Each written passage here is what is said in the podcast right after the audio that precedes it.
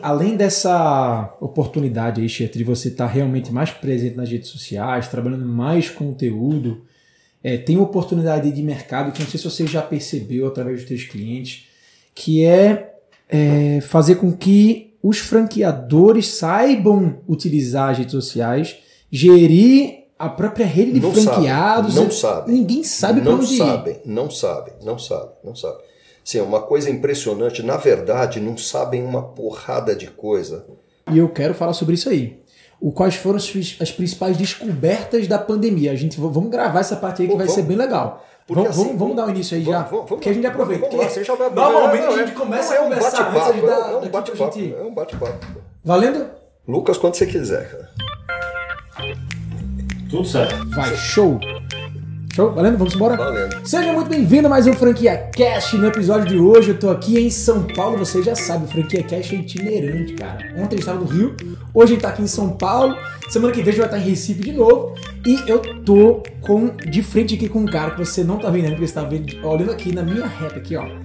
E eu tô muito orgulhoso. Cheto, sério, sem brincadeira. Eu tô muito feliz em estar Tá aqui. de gozação comigo. Não eu tô. é que tô honrado de Para você estar com aqui isso, com a cara. gente, cara. Ó, é sério, sem brincadeira, sentar nessa mesa aqui de frente pra você é, é uma honra, tá? Eu vou terminar aqui a gravação pro meu pai. Pai, você sabe com quem eu tava agora, cara? Eu tava com o Marcelo Cheto, você não tá entendendo. Você é um grande gozador. Você só pode ser gozação, isso. Cheto, sem brincadeira, é, eu queria te agradecer por você, por você ter aceitado o convite aí, né, de participar do Franquia Cash, compartilhar teu conhecimento, tua experiência.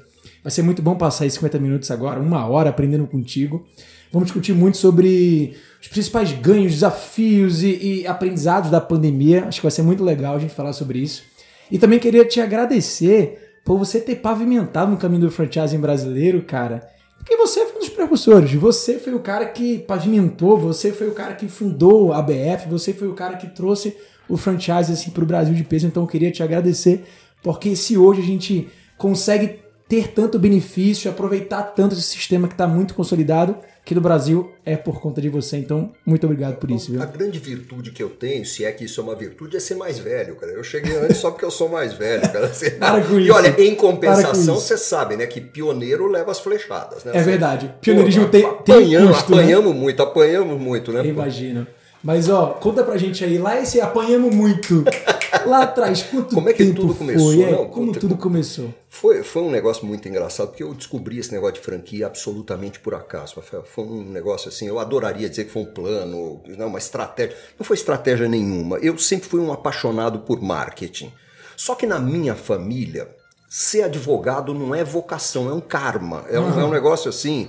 É, todo mundo, assim, meu bisavô era advogado, É meu avô era advogado, meu pai não era advogado, mas trabalhava em cartório, meu irmão mais velho, que é muito mais velho que eu, morreu já, inclusive, pô, era advogado, minha irmã mais velha, que também já morreu, Nossa. era advogado, assim, era um negócio assim de, eu sou acho que a sexta geração Era- era ditadura, você era obrigado Assim, a- a- Na verdade, primeiro, se a gente olhar, eu, eu sou muito mais velho que você, cara, quando chegou na hora de eu fazer faculdade, na hora de prestar vestibular, eu tinha 17 anos de idade, Começa o seguinte, tinha muito pouca. Eu morava na cidade de Santos, né? Santos é, é um, é, um, é, um, é um pequeno Rio de Janeiro, né? Eu, ó, a gente adoraria que fosse. É calma, praia, coisa e tal. Surf. Mas se você pensar na Santos, do começo dos anos 70, quando eu fiz vestibular, que meu vestibular acho que foi em 1970, tinha meia dúzia de faculdades. Assim, eu podia fazer letras, história, psicologia,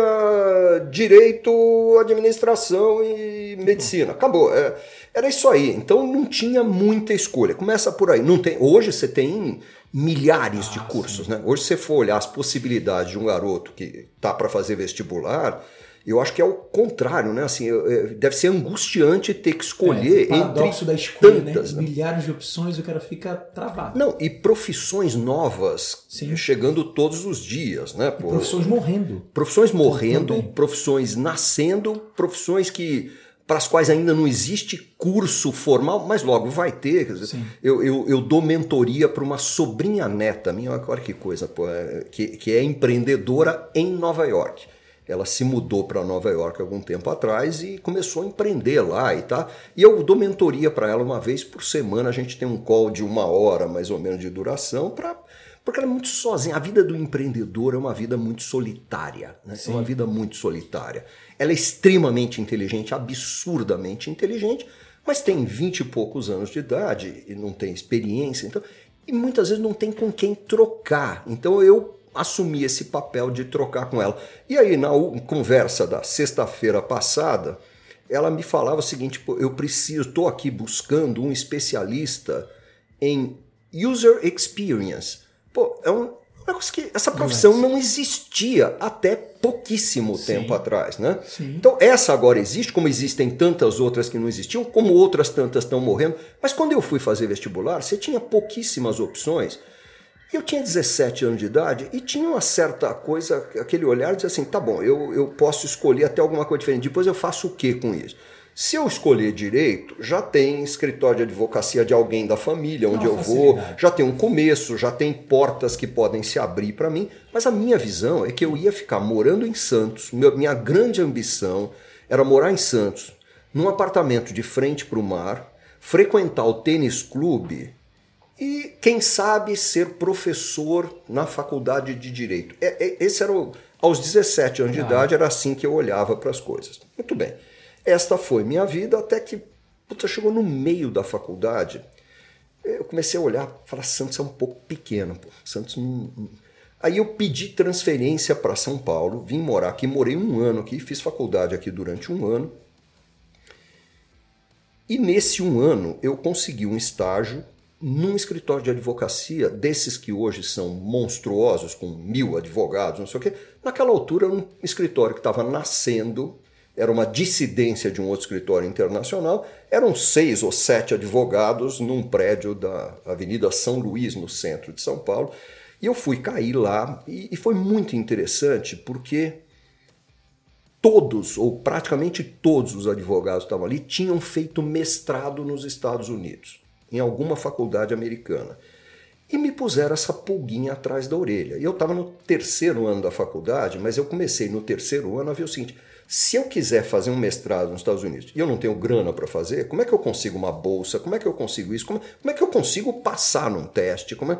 e, e, e, um desses advogados em particular, um cara chamado Moshe Sendax, que, puta, adoro ele, sou o amigo dele até hoje, e assim, sou um fã dele, devo muito a ele. Ele me deu muitas dicas, porque ele estava se preparando para fazer um mestrado lá também.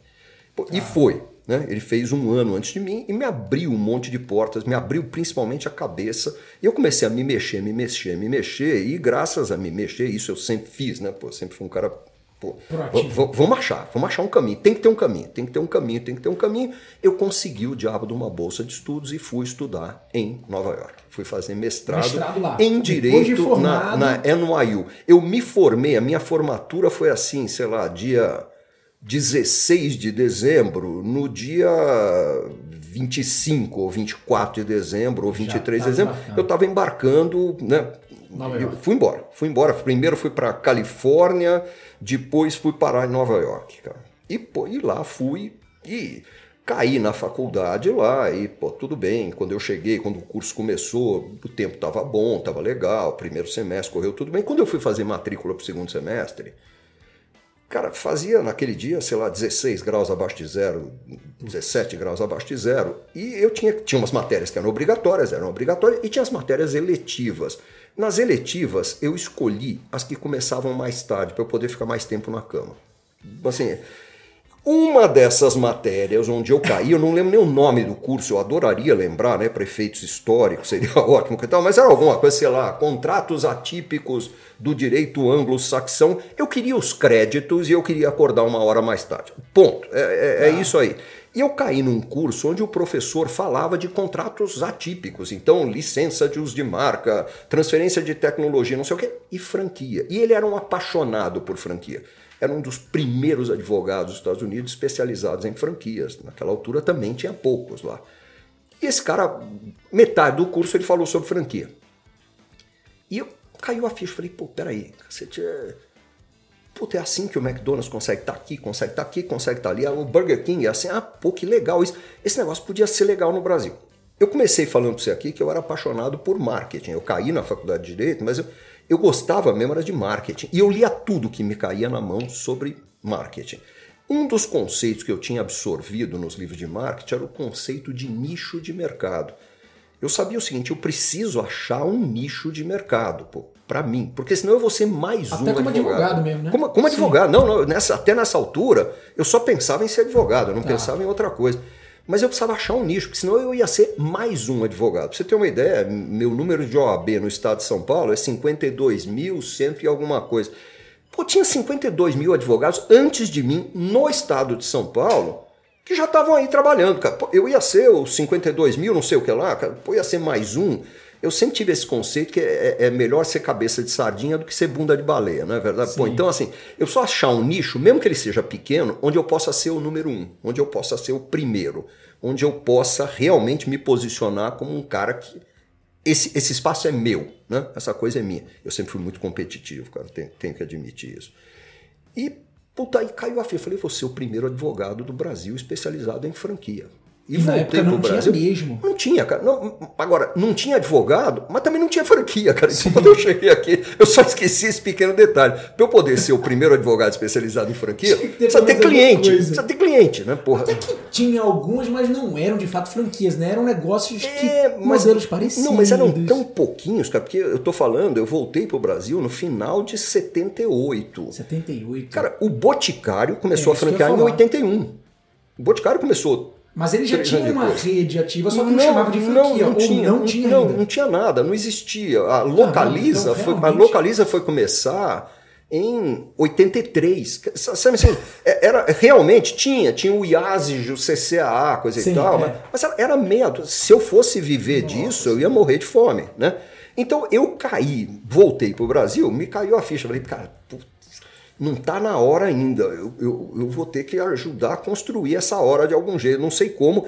Mas aí eu aproveitei meus conhecimentos de marketing com os conhecimentos jurídicos e eu acabei me tornando advogado especializado em contratos que tinham a ver com marketing, com publicidade, com propaganda, se falava naquela época. E por conta disso, eu acabei virando diretor jurídico da Associação Brasileira de Anunciantes, ABA. Né?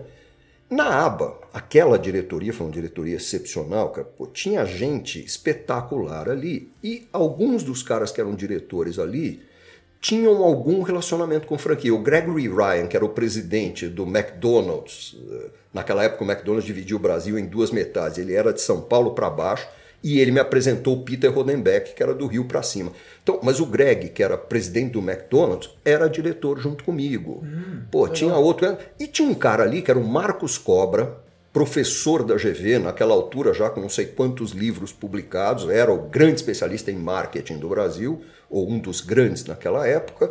O Cobra um dia me chama e fala: Cherto, eu fui contratado por uma editora, McGraw-Hill, para lançar uma série de livros de marketing de brasileiros para brasileiros, porque até então eram raríssimos os livros de marketing de brasileiros. A maior parte dos livros de marketing adotados nas faculdades eram livros americanos ou ingleses traduzidos. Não tinha livros nacionais. E ele foi contratado com esse espírito. Vou fazer, então eu estou chamando não sei quem para escrever sobre isso, não sei quem. Eu queria que você escrevesse um livro sobre os aspectos jurídicos do marketing. Eu era advogado, aspectos jurídicos do marketing. Tá bom, pô, legal, bacana. Falou, só que tem uma coisa, o Milton Mira, que é o diretor da, da editora, ele quer saber se você sabe escrever. Né? Se você consegue escrever um livro, uma coisa é escrever petição, uma coisa é escrever contrato, outra coisa é escrever um livro. Escreve um capítulo e manda pra gente, pra gente ver como é que é. Eu sentei e escrevi os aspectos jurídicos do franchising e mandei para eles. Marcaram um almoço comigo, solene, para dizer o seguinte: olha, seu texto foi ótimo, tá ótimo, maravilhoso, foi aprovado. Pode escrever o resto do livro sobre os aspectos jurídicos do marketing. Eu falei, não, eu quero escrever o resto do livro sobre franchising. Pô, tá achando, não, não tem mercado para isso, cara. Ninguém sabe o que é franchising no Brasil. Não existe mercado para isso. Nós estamos falando de 1987, cara. 86, 87, sei lá. Foi 86 isso. Pô, não tem, não tem, não tem, não tem, não tem mercado, não tem mercado, não tem mercado. Eu falei, não, gente, não, vocês não estão entendendo, vai ter, esse negócio vai chegar. O Brasil vai ser um dos maiores países do mundo em franquia. Por que, que eu falava isso? Eu não tenho a menor ideia, mas eu queria escrever sobre franquia. E o pior é que eu acreditava nisso mesmo, cara. E pô, eu tanto fiz que eu, eu, me lembro até hoje, o Milton virou para mim e falou: Xerto, eu vou te contar uma coisa, como editor, é o seguinte: eu ganho dinheiro com um terço dos livros. Eu empato com um terço dos livros que eu lanço e eu perco dinheiro com um terço dos livros que eu ganho. Uhum. Vamos torcer para o teu livro sobre franquia ser daqueles em que eu empato. Porra, você só não quero é perder. Pô, mas eu já perco em algum mesmo. Ah, pô, Xerto, vamos, faz. Pô, você tá tão empolgado. Você tá tão empolgado, cara. Vamos fazer. Vamos fazer. Quem sabe você tem razão. Quem sabe você tem razão.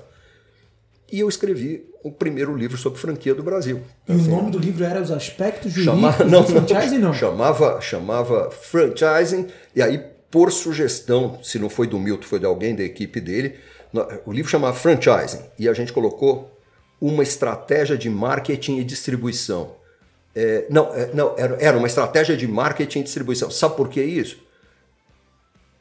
Para o livreiro saber em que prateleira aquela porra entrava, cara. Porque ninguém sabia o que era franquia, ninguém sabia o que era franchise, ninguém sabia nada. Então a gente precisava dar uma, uma dica para o livreiro. Era uma é, franchise uma estratégia de marketing. Era, ele entra na prateleira de marketing. Tá? Era isso que a gente estava sinalizando para o livreiro. Era só isso.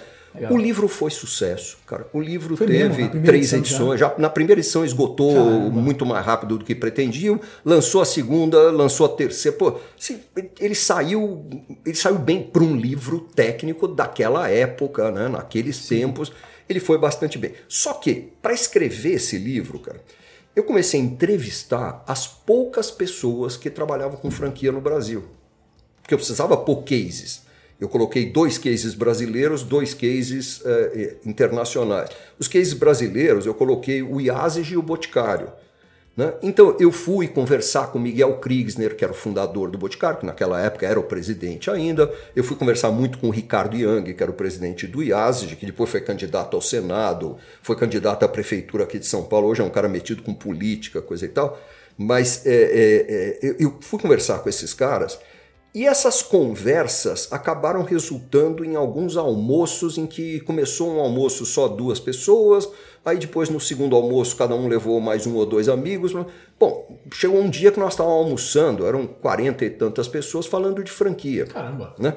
Eu, aí eu propus, com a minha experiência de diretor da Associação Brasileira de Anunciantes, ah. por que, que a gente não cria uma Associação Brasileira de Franchising? E foi ali que nasceu. Foi naquele almoço. Foi naquele almoço. Só que daquelas 40 e não sei quantas pessoas, quando elas perceberam que ia ter trabalho, só apareceram oito para assinar a ata de fundação, né? E foi assim que a gente começou. Eu redigi a ata à mão. À mão, essa história em folha, em folha pautada, coisa e tal, à mão. E, pô, e, fizemos, e ali nasceu a ABF e, e nasceu um movimento. E nós demos muita sorte, cara, porque o momento histórico é, era um momento, em assim, 1985 tinha sido aprovado aí o Estatuto da Microempresa, que facilitou muito a abertura de empresa, com toda a complexidade que tem hoje, acredite, Sim. era muito mais difícil antes. Caramba. Então, nasceu ali o Estatuto da Microempresa, 86 teve o tal plano, é, é, plano cruzado do Sarney, que foi um grande golpe eleitoral, vamos falar, vamos dar nomes aos bois aqui, e, pô, mas a gente teve uma ilusão durante um curto tempo de que a economia estava estabilizada e tal. E é muito engraçado, porque naquele ano, em 86, é, tinha uma, uma, agência de propaganda aqui em São Paulo que fazia uma pesquisa anual sobre qual é o sonho do brasileiro. E o sonho do brasileiro sempre oscilava entre ter uma casa própria e ter o próprio carro. Era esse o sonho do brasileiro. Em 86, pela primeira vez, o resultado da pesquisa foi o brasileiro quer ter a própria empresa, quer ser dono da própria empresa. Puta, então, peraí, só que em 87, esse plano todo, esse movimento todo, foi só para ganhar a eleição. Né? no final de 86. Sim. 87 foi a ressaca. No começo de 87 foi uma das maiores crises que tinha, mas a vontade de empreender estava ali e muita gente tinha empreendido e estava quebrando a cara. Aí a franquia apareceu e foi percebida pela imprensa desse jeito, a gente ajudou a vender. Assim, porra, é a solução. A gente tem como deixar o pequenininho empreender com o apoio de alguém mais experiente, com uma marca mais experiente, essas coisas se juntam. A imprensa comprou essa ideia de que a franquia era uma baita solução, coisa e tal, e a coisa ali pegou tração, cara. Pegou. Então a gente. Eu, eu, eu, eu costumo dizer, outro dia eu tive até com o Ricardo Young, que foi fundou junto comigo a associação, coisa e tal. E eu falei, Ricardo, nós tivemos muito mais sorte do que juízo, vamos reconhecer isso. Porque, na verdade, assim, o universo conspira a favor. Né? O universo, quando você sai fazendo as coisas, sim, então, sim. isso é uma coisa que eu acho que aprendi com a vida. Assim. Primeiro, o acaso tem uma importância imensa na vida da gente. Você só tem que estar aberto para deixar ele te mostrar caminhos, cara. Você não pode é se fechar. Se eu tivesse me fechado no meu plano, eu seria advogado em Santos, morando de frente para o mar, sócio Verdade. do tênis clube, coisa e tal. Eu seria um advogado medíocre numa cidade medíocre, Sim. com clientes medíocres, com sim, fazendo uma coisinha. Por quê? Porque é isso, porra. Era isso. A minha, meu plano era isso. Eu olho para trás agora e falo, que plano idiota, que plano ridículo, né? Pô, assim, aquela mas era o meu plano daquela altura. Graças a Deus, ele não deu certo. Graças a Deus, o, o destino, o acaso colocou na minha vida outras possibilidades e eu fui me abrindo para elas. E né? você soube fazer, Isso, você soube que, conduzir. E principalmente, acho que teve assim, é, disposição. Teve o tal, a tática fundamental que é a, alguém já chamou isso de TBC, né? Que é tirar a bunda da cadeira, cara. É, é sair fazer, né? Então eu me lembro quando a gente resolveu fazer esse negócio, assim, vamos fazer o franchise explodir. Eu tinha um sócio naquela altura, que já não é meu sócio há mais de 25 anos, para você ter uma ideia. Mas naquela altura eu tinha um sócio, éramos nós dois. E a gente resolveu que a gente ia fundar a empresa de consultoria, que hoje é a Xerto Consultoria, onde Sim. a gente está aqui. Naquele, era na sala de jantar da casa dele aquilo. E a gente sentou e escreveu. Eu até recentemente, até uns, alguns anos atrás, eu tinha esse papel, não sei onde ele foi parar. Mas a gente pegou uma folha de papel e a gente fez o que a gente chamou ali de um plano estratégico. Não era um plano estratégico, nós listamos umas tantas ações que a gente teria que fazer se a gente quisesse que a nossa empresa de consultoria fosse para frente. Então a gente colocou lá: um, criar a Associação Brasileira de Franchising. Dois, lançar o primeiro livro sobre franchising do Brasil. Três, convencer uma grande universidade de prestígio a criar a cadeia. Quatro, criar a feira de franquia. Cinco, lançar um guia de franquia. Era o checklist para dominar, um checklist dominar o mercado. Assim, basicamente era isso. E como. Né? É o Pink e o cérebro lá. Vamos, como é que a gente vai dominar o mundo? Como é que a gente vai dominar o mundo? É, é, é, é bem isso. Agora. A pergunta que não quer calar é: esse checklist foi todo ticado? Porque pelo que você falou todo. agora, tudo foi Ele feito. foi inteiramente ticado. Agora, você sabe o que é mais divertido? Uhum. É que a gente fez o checklist, a gente não tinha a menor ideia, não passou pela cabeça da gente que a gente precisava definir como fazer. com quais recursos, com quais meios. Aí é outra questão. Eu, eu acho, eu acho que se a gente tivesse pensado nisso, não tinha nem feito. Porque a gente ia chegar à conclusão que de que aquilo era impossível. Como ninguém disse pra gente que era impossível e a gente não percebeu, Incrível, a gente foi e fez. Tem, tem uma história fantástica, cara, assim, que aconteceu naquela altura, assim. É, uma das coisas que estava lá, assim, nós precisamos. Por que, que a gente precisava disso, eu não sei, mas a gente colocou lá.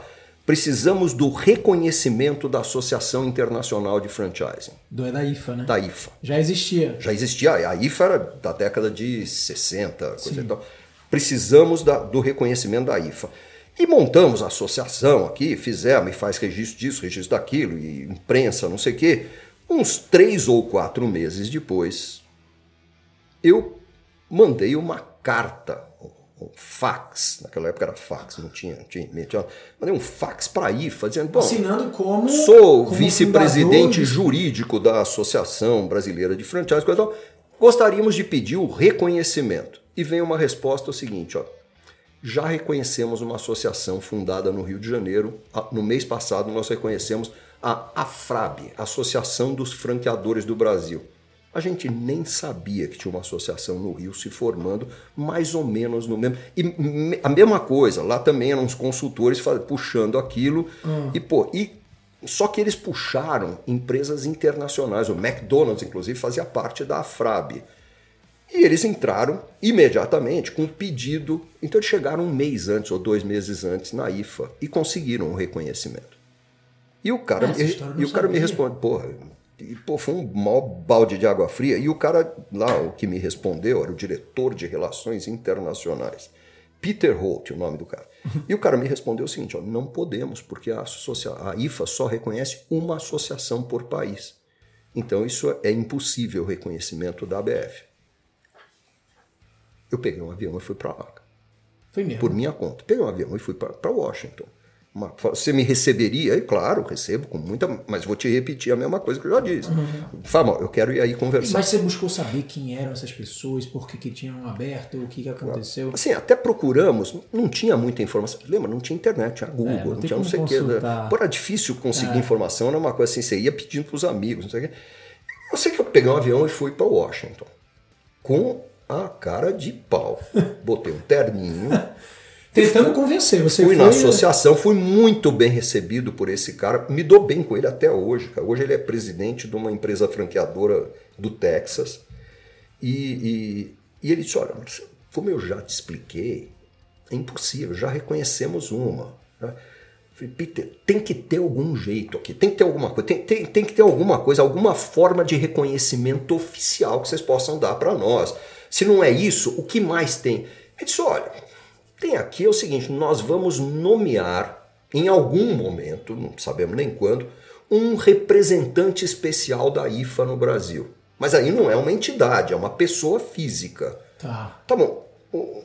Como é que é isso? Ah, em cada país onde a gente sente que tem movimento de franquia acontecendo, nós estamos nomeando um representante. Tá bom. Quais são as características, requisitos desse representante? Primeiro, tem que ser um advogado. Opa, oba, né? Segundo, ele tem que fazer um relatório mensal para nós, dando conta de tudo o que aconteceu no mês anterior, no aspecto tanto no legislativo, como no executivo, como no judiciário, as questões legais e regulamentares que de alguma maneira possam afetar o desenvolvimento de franquias. Então é isso que ele tem que fazer. Ele faz um relatório mensal eventualmente nos representa perante os poderes públicos, se for preciso, coisa e tal. Basicamente é isso que ele tem que fazer. Eu falei, ótimo, eu sou advogado, estou é, disposto a fazer esse relatório, pode me nomear como representante. Disse, Marcelo, adoraria que fosse tão simples. Tem associados nossos que têm negócios no Brasil e nós temos uma lista aqui, abri uma gaveta, ó, tem oito pessoas que foram indicadas como possíveis representantes eu posso colocar teu nome na lista, ele será o nono. Então você precisa que os outros oito desistam ou não aceitem o nosso convite para você ser considerado, cara. Bota meu nome aí, bota meu nome aí. Pode botar, pode botar.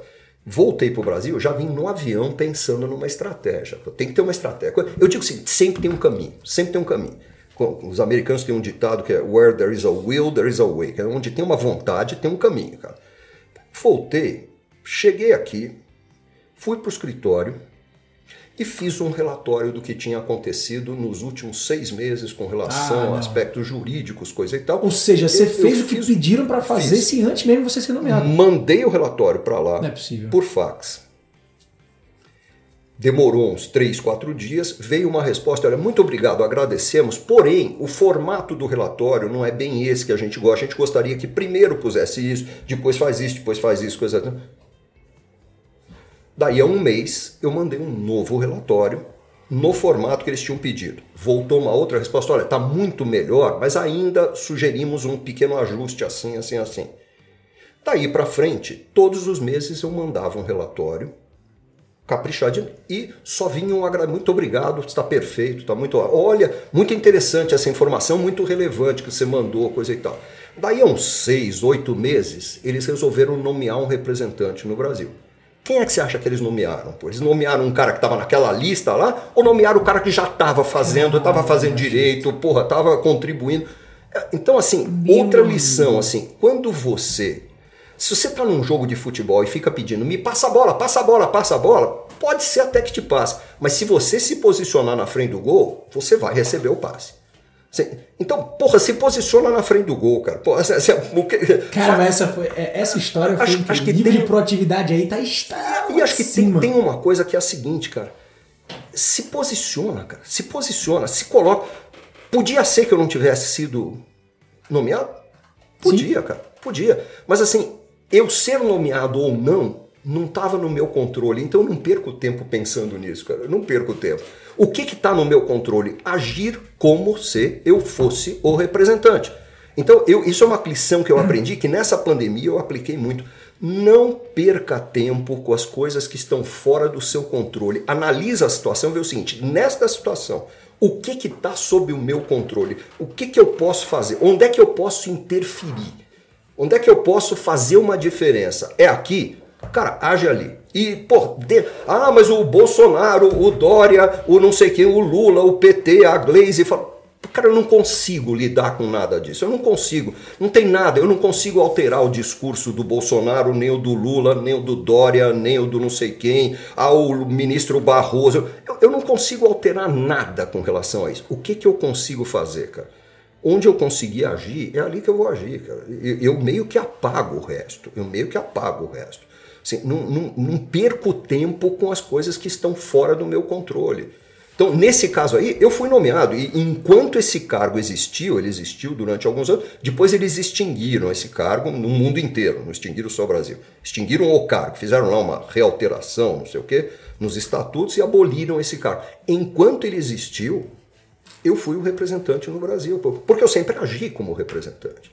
Agi e apresentei resultado. Sim. Não é que eu estava ali só mostrando a carinha. Eu estava, é o que eles queriam. Ah, precisa ir a Brasília para conversar com o senador. Não sei, eu pegava o avião por minha conta, ia para Brasília conversar com o senador, cara. Assim, não, então, essa coisa, acho que algumas lições que eu fui aprendendo com a vida. Primeiro, importância do acaso. Segunda, você quer alguma coisa? Faz. Corre cara. atrás. Faz. Ou você faz acontecer, ou você pede para quem pode fazer acontecer, cara. Quando a gente resolveu, assim, queremos que a quando, assim, uma das coisas que estava na nossa lista lá, assim, uma faculdade de renome tinha que criar a cadeira de franchise. Uma escola de administração de empresas de renome tinha que criar a cadeira de franchise. A gente mirou logo alto. Se é para mirar em alguém, vamos mirar. Pô, queremos quem? Fundação Getúlio Vargas. Pô. Eu não, não, quero uma faculdadezinha de quinta linha, eu quero, quero a Fundação Getúlio Vargas. E eu fui munido do cartão de vice-presidente da associação, pô, com aquilo lá e mais 50 reais eu pego um táxi daqui até minha casa, né? porque aquele cartão não valia nada, mas ninguém sabia que não valia. Né? Então estava lá, vice-presidente da Associação Internacional, da, da Associação Brasileira de Franchise. Fui lá, me apresentei, fui na secretaria, falei, não sei o que, eu gostaria de conversar com o diretor da faculdade. Ah, pois não, professor Marcos Sintra, coisa e tal, que depois foi deputado federal, estava agora na equipe do Paulo Guedes, nem sei, acho que saiu. Professor Marcos Sintra, eu gostaria de ser recebido por ele. Fui lá na secretária dele, eu sou vice-presidente da associação. Ah, o professor Marcos Sintra, ele está numa reunião agora, ele não pode falei, não faz mal, eu fico sentado aqui. Mas... Chegou uma hora lá que ela, cansada de me ver ali sentado, ela falou, olha, ele, ele vai ter um intervalinho agora, ele vai poder recebê-lo por cinco minutos. E o cara me recebeu na porta da sala dele, de pé, ele não me deixou nem entrar na sala, ele me recebeu, e disse: Ó, Marcelo, muito interessante essa sua ideia de criar uma cadeira de franquia. Eu sou um interessado por esse tema. Mas eh, me diga uma coisa: existe algum livro em português? Porque a gente precisa adotar um livro-texto. Eu não posso criar um curso. Foi desculpa que ele arrumou. Não, não posso criar um curso assim, sem um livro-texto que possa ser adotado. Não, não tem. Então, então veja bem. Então, então não faz sentido. Né? Mas não estava no teu checklist fazer um livro? Pra... Mas não estava feito. Um hum. ano depois eu voltei lá, com conversei com ela e falei, olha, eu vim trazer esse livro, gostaria de entregar em mãos este livro para o professor Marco Sintra. Você Aí, não publicou, você só fez o livro não, entregou na mão do cara. Não, publiquei, publiquei. Publicou tá mesmo, com editora, tudo. Lançamento em livraria, porra, não sei quantos exemplares vendidos no primeiro dia. Não, tudo bonitinho, tudo legal. Levei recorte de jornal, levei o cacete a quatro, além do livro. Falei, tá aqui, tá o livro, tá aqui, tá vendendo muito, mostra que há um interesse muito grande no assunto. Aí ele já me recebeu, me deixou sentar. Tinha uma reunião acontecendo, uma mesa de reunião aqui do lado, e tinha um sofá e duas poltronas, uma mesinha de centro. Ele me recebeu nessas, numa dessas poltronas. Eu entreguei o livro a ele, coisa e tal, fiz uma dedicatória. E aparentemente, depois que eu saí da sala, ele largou o livro em cima da mesinha do centro. Um dos caras que estava na sala, naquela reunião, na hora de sair, viu, falou: franchise, olha que interessante, nem sabia que já existia livro no Brasil sobre isso. Uh, você me empresta depois que você lê? Ele falou: não, pode levar, não vou ter tempo de ler. Esse cara pegou e esse cara, dois meses depois ou três meses depois, foi nomeado o diretor do departamento de mercadologia, que dentro da GV, marketing se chama mercadologia. E aí e, e, ele me acha e me liga. Diz, olha, Marcelo, eu sou aqui o professor Paulo Goldschmidt. Eu eu vi aqui e achei muito interessante a sua ideia de criar um curso, coisa. Estou aqui reformulando o currículo do departamento de mercadologia. Você não poderia vir conversar comigo? Falei, professor, claro que eu posso. Quando é que o senhor quer? Eu, hoje eu tenho um horário às três da tarde, três da tarde eu estarei aí, porra. Cheguei lá e falei, olha, Marcelo, então é interessante, então vamos fazer uma coisa. Seria legal você pensar em criar um programa para esse curso. Eu abri a minha pastinha, tá aqui o programa pronto. Ele falou, não, não, tem um formato aqui, a GV usa um formato. Eu falei, está de acordo com o formato. Eu já tinha ido na secretaria ver qual é o formato de programa de curso. Tá exatamente no formato da GV, cara. Entregou o negócio pronto. Entreguei o um negócio pronto. Ele falou: Bom, Marcelo, agora precisamos arrumar um professor. Eu falei: Pois não, quais são os requisitos para o cara ser professor aqui? Ah, ele tem que ter mestrado. Serve um mestrado em direito? É, serve mestrado em direito, sendo mestrado. E serve um mestrado numa faculdade internacional, mesmo que ele não tenha sido validado no Brasil? Serve, não tem por que não. O regulamento não fala nada. Eu falei: Então, professor, tem um professor aqui. Pô, eu, eu virei professor da UGV, cara. É mesmo? Desse jeito. E assim, de novo, na maior cara de pau. Na maior cara de pau. Acho que assim, é, é, era cara de pau, mas existia o livro. Aquele programa, existia o programa, assim. Ele tinha consistência. Então não é cara de pau sem conteúdo.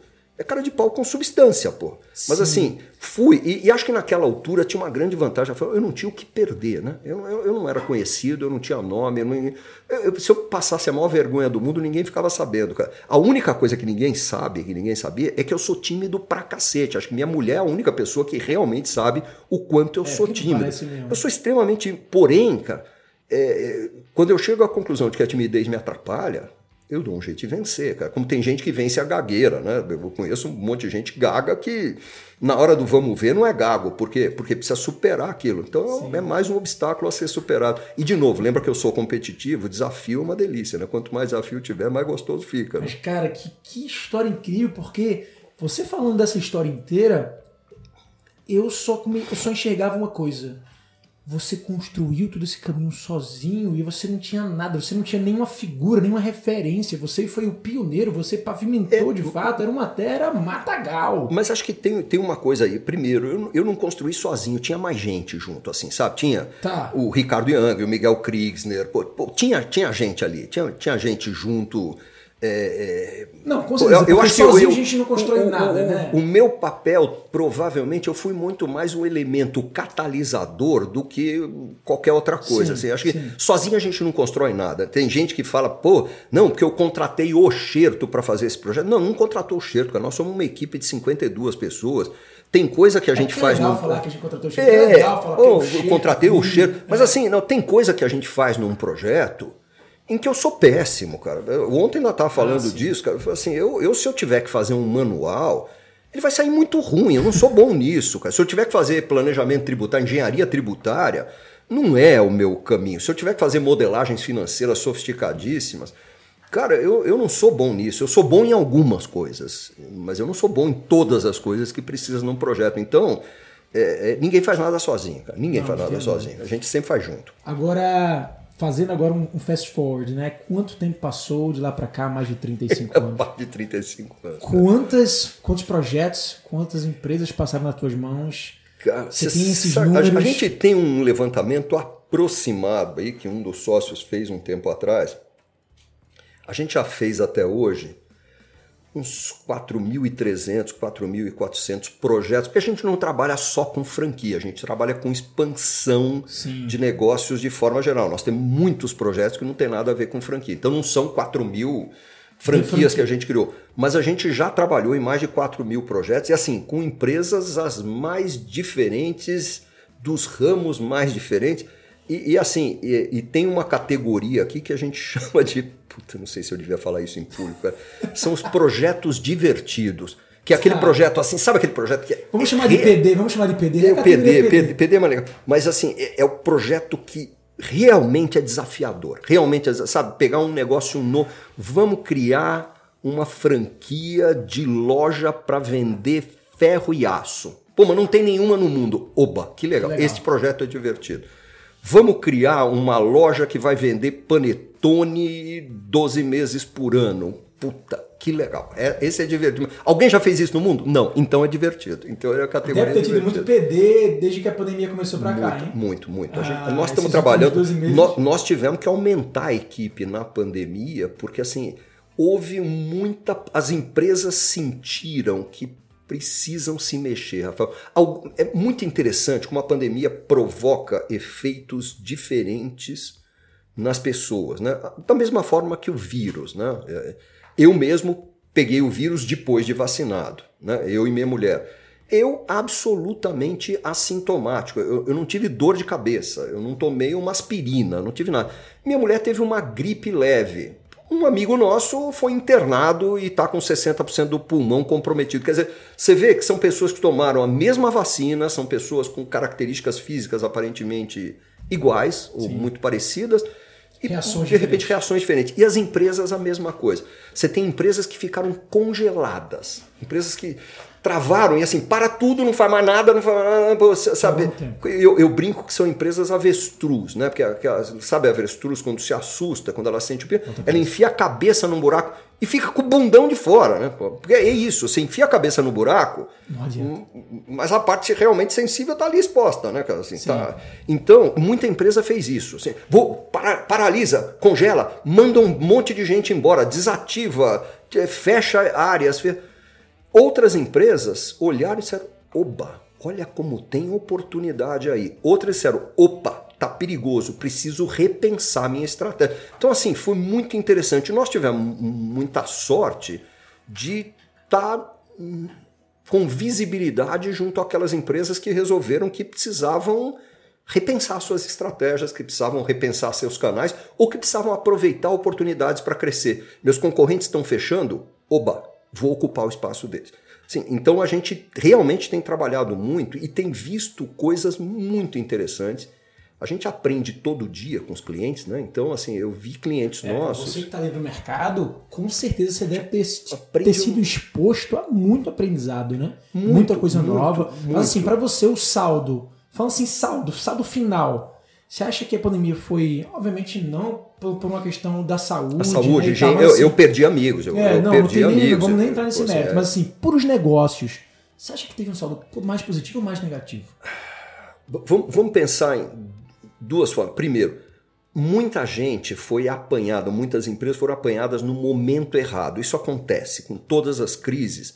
Tem gente que não merecia se ferrar e acaba se ferrando. Tem gente que já vinha mal mesmo, já estava mal administrado, Sim. já estava mal gerido, já estava descapitalizado. Era uma questão de tempo, era só ia aparecer qualquer fator externo ia derrubar essas empresas. Agora tem gente que se machucou porque assim foi atingida no momento errado, cara. Assim, ou o ramo dela, sem que ela tivesse feito nada, o ramo meio que derreteu, desapareceu. Né?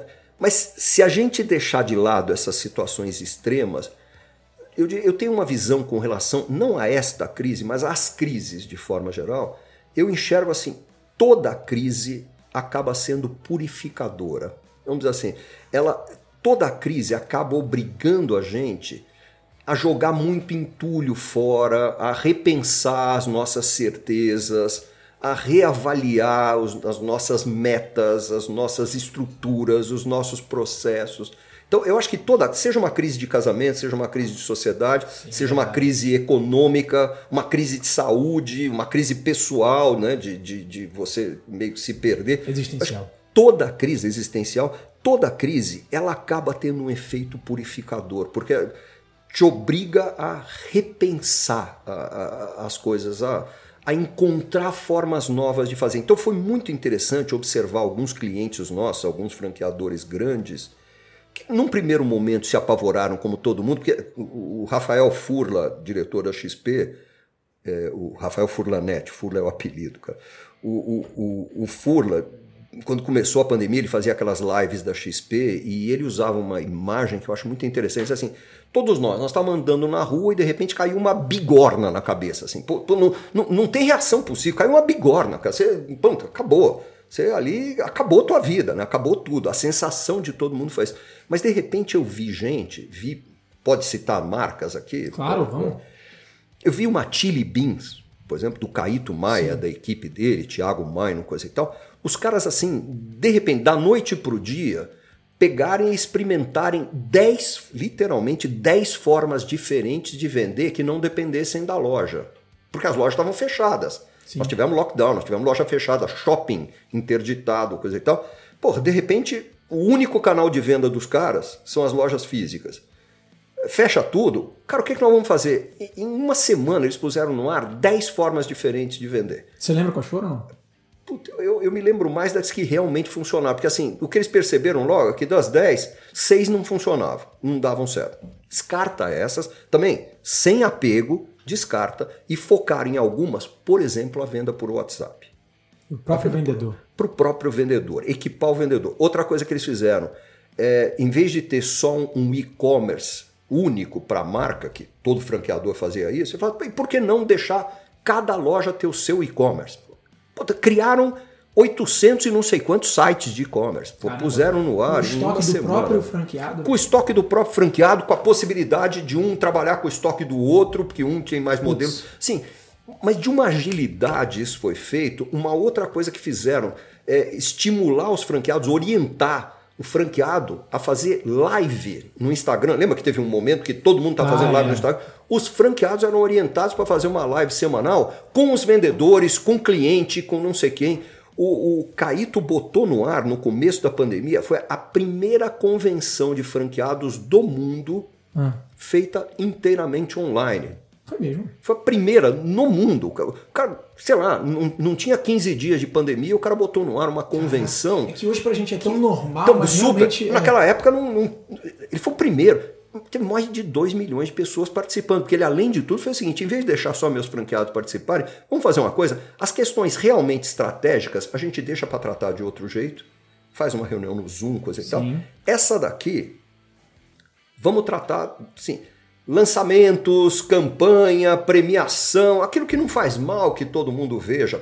Abriram, tem mais de 2 milhões de pessoas assistiram aquela convenção dele. 2 milhões? Uma coisa muito louca, gente do mundo inteiro.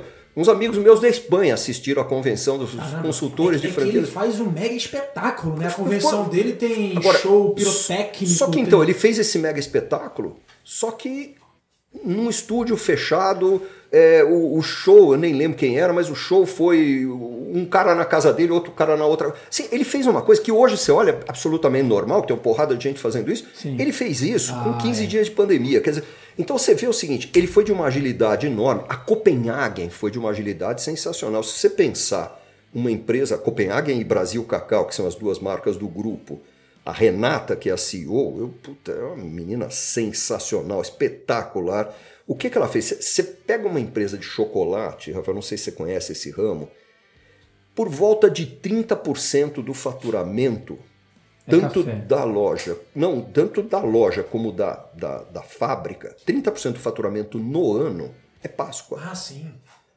Na Páscoa, na Páscoa, na Páscoa é 30% do faturamento e uns 40% do resultado. Sim, né? verdade.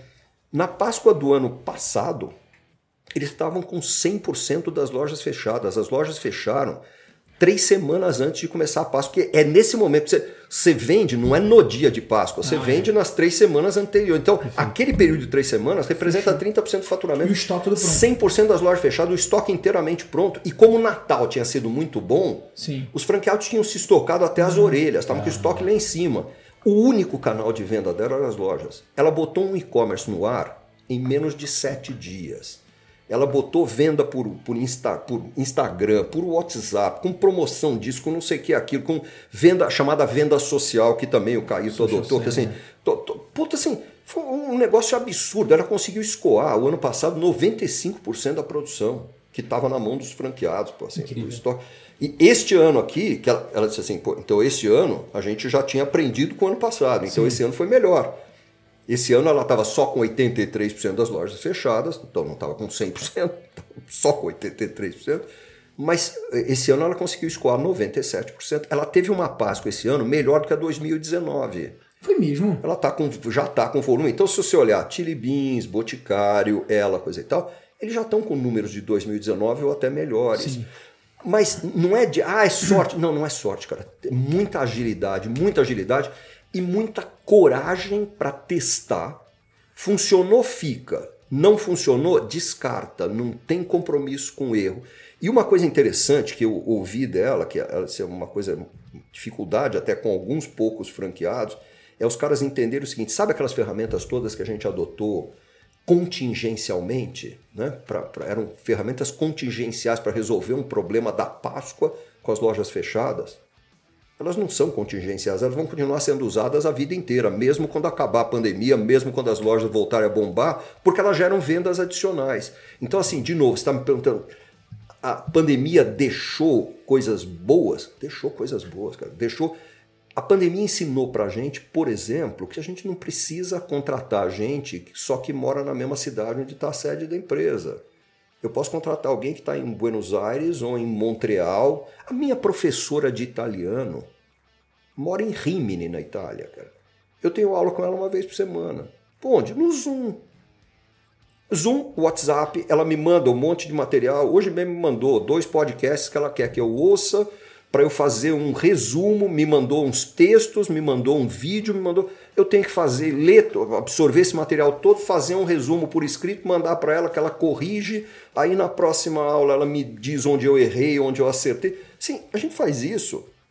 Ela está em Rimini. O nosso maior problema não é distância, é fuso horário. Ela está cinco horas na minha frente, cara. Eu, eu tenho aula às 5 da tarde com ela. Lá já, já, dormir, já tá indo é dormir, cara. Né? Pô, já é um negócio tarde. Lá para ela já são 10 da noite. Sim. Então, é, a única dificuldade que a gente teve foi acertar um horário que fosse razoável para mim e para ela. Ela está em Rimini, ou ela está em Perdizes, ou em Higienópolis, ou na Avenida Paulista, não, não muda absolutamente nada. Isto vale para um monte de coisa. Isso vale para funcionário, isso vale para cliente. Pô, eu, pouco antes da pandemia, no final, comecinho de 2020, é, eu peguei um avião e fui a uma reunião em Belém do Pará. Você contou essa E voltei. Cara, são, mesmo dia, né? Foi só pra uma reunião. Só de voo são oito horas, são quatro para ir, quatro para voltar. Sim. Aí você tem o tempo no Uber, você tem que chegar no aeroporto com pelo menos uma hora de antecedência. O voo atrasa, não sei. Eu sei que eu passei assim 12 ou 13 horas me deslocando para ter uma reunião de uma hora. Cara, nunca mais. Nunca mais. Que desperdício de tempo, né? Nunca mais. É um desperdício de tempo, de energia, pô. Eu, eu não sou moleque mais para aguentar tranco de ficar viajando 12 horas para ter uma reunião de uma hora. Não, e não faz sentido, não faz sentido em termos de custo, não faz sentido em termos de tempo. Não... E a pandemia trouxe isso para gente. Assim, um monte de coisa vai ficar dessa coisa de uso das ferramentas. Eu, eu diria para você o seguinte, eu tenho repetido isso muito. A pandemia não alterou a direção em que os negócios caminhavam. Essa integração físico e digital era algo que estava escrito nas estrelas, ela ia acontecer. Só que em alguns ramos ou em algumas empresas ela ia acontecer em 3 anos, em 5 anos, em 10 anos, talvez em 15 anos. E de repente ela teve que acontecer em 15 dias. Assim, foi só isso. O que ia acontecer em 15 anos aconteceu em 15 Sim. dias. Então a, a direção não mudou, mudou a velocidade e mudou brutalmente. Né? Realmente velocidade supersônica. Tem, tem aquela frase, né? Era para durar só 15 dias, mas já durou, sei lá, já tá com dois anos aí. Eu, eu, eu, me lembro que eu tive uma discussão com o João Kepler, que eu adoro, porra, é um cara ótimo, fantástico, que é o maior investidor, o maior entendedor de eh, startups no Brasil, ele é fundador da Bossa Nova Investimentos, está investido em mais de 600 startups, né? quase todas no mundo de tecnologia, coisa e tal.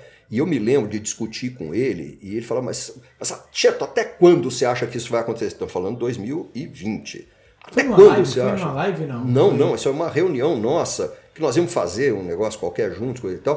Eu falei, João, não adianta a gente fazer agora, porque esse troço aqui vai no mínimo até setembro, outubro de 2020. 2020. Né? Cheto, você tá maluco, cara? Esse negócio não passa de junho. Eu falava, não, João, vai até setembro, outubro, cara. Ó, pô, vamos, vamos ser, ser muito otimista, vai até setembro, cara. Mas realista, vai até outubro de 2020. Nós já estamos chegando em setembro de 2021, 2021 e nada indica que esse troço vai acabar tão Nossa. cedo. Nós ainda temos alguns meses pela frente. Até porque tem isso, né? Havia uma ilusão. Não, na hora que tomar vacina não acontece mais. É. Pô, eu tomo vacina e aí ainda Pega pego o vírus pego assintomático, uma maravilha, graças à vacina, agradeço aos céus pela Coronavac, cara. Mas eu, eu achava, todos nós achávamos, não, na hora que tiver vacinado, não, isso aí daqui a pouco passa, é, vai durar uns... Não, cara, não vai. E, e, vai ficar com a gente muitos anos. É esta a impressão que eu tenho. Quer dizer, nós vamos aprender a conviver, a conviver, com esse vírus do mesmo jeito que a gente aprendeu a conviver com um vírusinho chamado H1N1. Sim. Que provocou a chamada gripe espanhola, que naquela altura matou eh, não havia registros como há hoje, mas assim, estima-se que matou entre 25 e 50 milhões de pessoas no mundo. Sim. Então, aquela gripe absurda, aquele negócio maluco, até porque não existia vacina, não existia antibiótico, não existia isso, não existia aquilo. É, é o mesmo vírus que dois ou três anos atrás nós tivemos um, aqui um, um, surto aqui em São Paulo. Eu, pô, eu tomei vacina contra H1N1, pô, sabe? Então, Sim. assim, a gente ainda está sujeito ao H1N1, nós vamos ficar ao SARS-CoV-2, que é o nome oficial do vírus aí que provoca a corona a, a, a, a Covid-19, né? Sim. Tal Covid-19. A gente vai vamos, ter. Vamos ter que continuar tolerando, né? Respeitando, vamos, mas assim. Respeitando e aprendendo a conviver aprendendo. com ele. Aprendendo. Uma coisa que eu entendo sempre assim: existem doenças que não têm cura mas elas têm tratamento, você administra, sabe? Você não cura a doença, mas você alivia sintomas, você. Então, acho que nós estamos aprendendo a conviver Sim. com esse vírus, aprendendo assim, higienizar as mãos o tempo todo, usar máscara onde você puder, não manter, não sei o que, faz parte, mas assim, aos poucos eu voltei a, comer, a ir a restaurantes. Ah, os restaurantes hoje, restaurante que tinha 40 mesas, hoje tem 20 é, então, nós vamos ter que aprender a conviver com esse bicho, porque ele vai ficar muito tempo conosco, assim. E ó, este virão outros, né? No futuro. Verdade. Virão outros no futuro, assim. A gente tem aí pelo menos catalogados aí uns 1.600 vírus animais que podem infectar humanos. Quantos desses terão o potencial de, de estrago que tem esse diabo desse bichinho. Se olhar para um bichinho, né? Uma é. coisinha até bonitinha, né? Aquela, Invisível. Até bonitinha, né? Quando você vê a imagem ampliada. Você vê, a gente. O, o coronavírus, esse momento, fez com que a gente até se especializasse nisso. Né? Todo mundo de, de, todo uma hora para outra se especializou agora em medicina, se especializou em, né, em, em, em, vírus e tal. E aí, todas as mesas de bar, tem gente falando sobre isso, né? Virou, tem um especialista em cada mesa. É, falando agora, Cheto, dessas novas profissões e desses novos aprendizados, você que está aí dentro do mercado falou como algumas empresas específicas conseguiram se adaptar bem. Você falou da Chili Bean, você falou da Copenhague. E tem muitas outras. E tem muitas outras, essa não, só, assim, como, como, exemplo. Mas assim, e o outro lado? A gente estava conversando aqui nos bastidores também. Tem ainda algumas franqueadoras que não têm a mínima noção o que fazem em, em áreas específicas. Não, isso não vamos nem falar de franqueados, né? Você tem franqueados de franqueadores que criaram ferramentas sensacionais, porque nasceram nesse período aí, ou já vinham sendo desenvolvidos, mas foram, foram aprimoradíssimos. É, é alguns apps aí para você integrar o, o, WhatsApp do vendedor com o CRM da empresa, com o estoque. Com... Pô, são coisas sensacionais, tem umas Sim. ferramentas maravilhosas. Então vem um franqueador compra essas ferramentas, faz toda a adaptação delas para a sua realidade, entrega na mão do franqueado e ele se recusa a comprar dois celulares para deixar na mão dos vendedores ah, da incrível. loja dele, porque ele acha que o vendedor vai usar para mandar mensagem para a namorada ou para o namorado. É, isso é incrível. Assim, então, é, é, assim, tem cara que não entendeu. E tem muito franqueador que não entende, ainda não entendeu o poder das redes sociais. Sim. Mas você acha que esse caso é, é mais culpa do franqueado ou mais culpa do franqueador? Na verdade, é um pouco dos dois. Porque, assim, é uma coisa que eu tenho conversado com alguns franqueadores é assim: como é que você está fazendo isso? É com muito diálogo, com muita conversa, com muito convencimento, mostrando o, o, os resultados de quem adotou a pois é. ferramenta. É. Mas tem gente que não acredita em fatos. Pô. Tem gente que não acredita. Tem gente até hoje, tem amigos meus que dizem que esse vírus não existe. Ah. Tem amigos meus, pô, eu tenho uma pessoa que eu conheço que o pai foi internado, ficou quase 60 dias dentro de uma UTI entubado, bateu na trave algumas vezes, ele só não morreu por assim, milagre. Quando saiu, saiu de tal maneira debilitado que teve que reaprender a andar e o filho não toma vacina porque ele diz que ele fez um tratamento à base de ozônio e que ele está imune. Ele está imune. Então, assim, você vê, eu acho que nunca houve tanta informação sobre temas Tudo. variados, mas sobre esse tema, Sim. nunca teve tanta informação. E nunca teve tanta desinformação também. Nunca teve é, tanta informação significa imbecil. conhecimento, né? É, exatamente. É, é, e assim, é, é, muito interessante que outro dia eu estava num, num, almoço que estava o Eduardo Lira, do, do, Gerando Falcões, que é um baita líder, estava o Tiago Oliveira, que é um outro tremendo líder, e o Tiago fez um comentário interessante também, não, não, tinha a ver com informação, mas tinha a ver com liderança. Ele disse assim, nunca houve na história da humanidade tantos cursos, tantos vídeos, tantos livros, tantos seminários sobre liderança. E nunca houve tão, tão poucos líderes. Então, assim, Nunca houve tanta falta de liderança. Então, Sim. é isso que você está dizendo. Assim, informação não é conhecimento. E informação e conhecimento requerem ação também. Não adianta eu ter um baita monte de conhecimento, mas eu não faço o que precisa ser feito. Então eu diria que alguns desses franqueados e franqueadores, se você fizer uma sabatina com eles, eles vão te falar da importância das ferramentas digitais, da integração Sabem do físico digital. É, tá, é, tudo, não, vão lindo, maravilhoso, vão falar do sistema X, do sistema. Você está adotando? Não. não. Mas por quê? Ah, porque eu tenho que comprar um celular, não vou dar um ah, celular é para o meu vendedor. É porque custa dois mil reais um celular que paga em 12 parcelas sem juros. As, porra, sabe assim? e que vai aumentar a venda dele em 30% ou 40%. Sabe assim?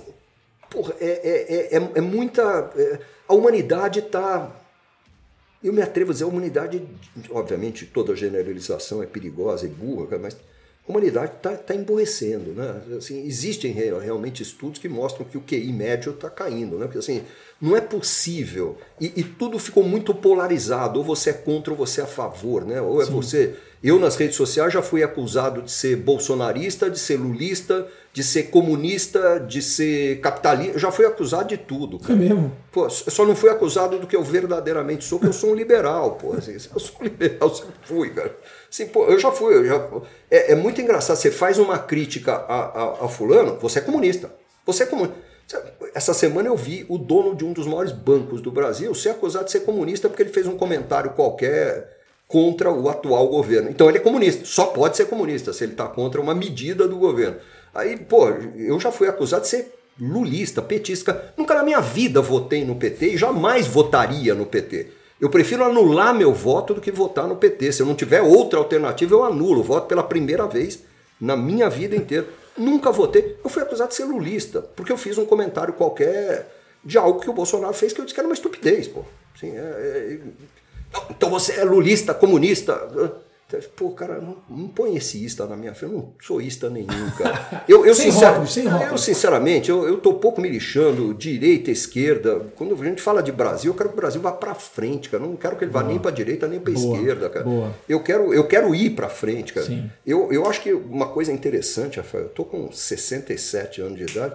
Eu nunca tive tantos planos, nunca tive tantos sonhos, nunca tive tantos projetos novos como eu tenho hoje, cara. Então tem um monte de coisa que eu quero fazer. Sim, eu só não quero que me atrapalhem, pô.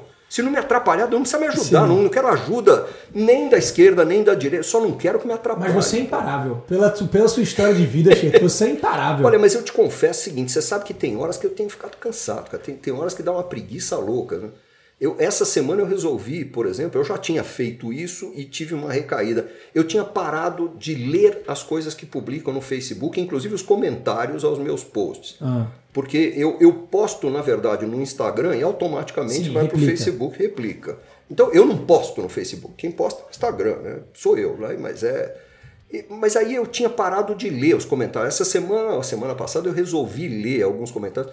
Cara, eu fiquei tão infeliz com aquilo, tão decepcionado. Eu vi tanta burrice, eu vi tanta estupidez, tanto obscurantismo, tanta negação da ciência, tanta negação das verdades que são transparentes. Que cara, e sinceramente não quero convencer ninguém de nada, cara. Eu não tenho, eu não tenho esse caráter messiânico de precisar convencer os outros disso ou daquilo. Cada um faz o que quiser. Mas, porra, vai fazer, faz no seu site, sabe? Faz na sua timeline, não faz na minha, pô. Não suja a minha timeline com, com merda, né? Assim, pô, eu não, não tenho muita paciência para isso. Tô, eu tô ficando um velho ranzinza, tô chegando a essa conclusão, cara.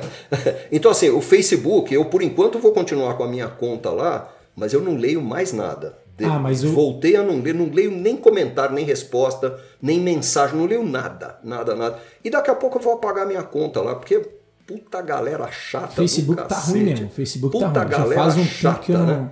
Ah. E assim, o Instagram ainda me agrada, mas eu tô morrendo de medo, porque eu tô começando a ver os chatos do Facebook Indo pro Instagram. migrarem para o Instagram. Então já tem uns comentários. De vez, de vez em quando eu tenho que apagar um comentário no, no meu, porque eu falo, não, não, não, na minha, na minha timeline não vai botar esse comentário imbecil. E, e aí independe de qual é a, a cor política ali, a bandeira que o cara carrega. Sim. Não, não vai. Imbecilidade, não. É, eu sou contra. Esse assunto de redes sociais, ele é bem polêmico mesmo, porque assim, a gente tá falando de você, da tua experiência.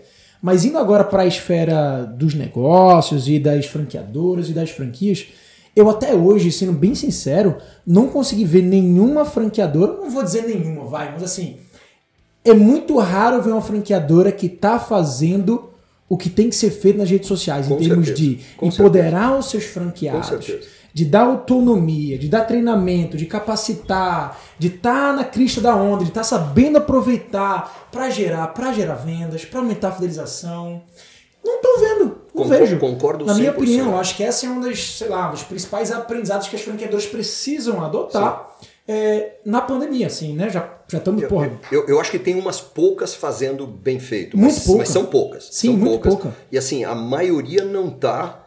E, e assim, e eu vejo sinceramente, pode ser franco, posso Sim. ser muito franco com você, Sim. a Xerto não está fazendo adequadamente. Pô. A Franchise Store não está fazendo adequadamente. Tanto que nós estamos mudando bastante, agora pretendo mudar bastante, porque nós não estamos fazendo também da forma adequada. A gente. A verdade é que a gente é muito ignorante nisso e as coisas evoluíram rápido demais e a Sim. gente não aprendeu. Quer dizer, não. Eu nunca fui fazer um curso de Instagram ou disso, daquilo, que assim, a gente vai fazendo e vai pela tentativa e erro.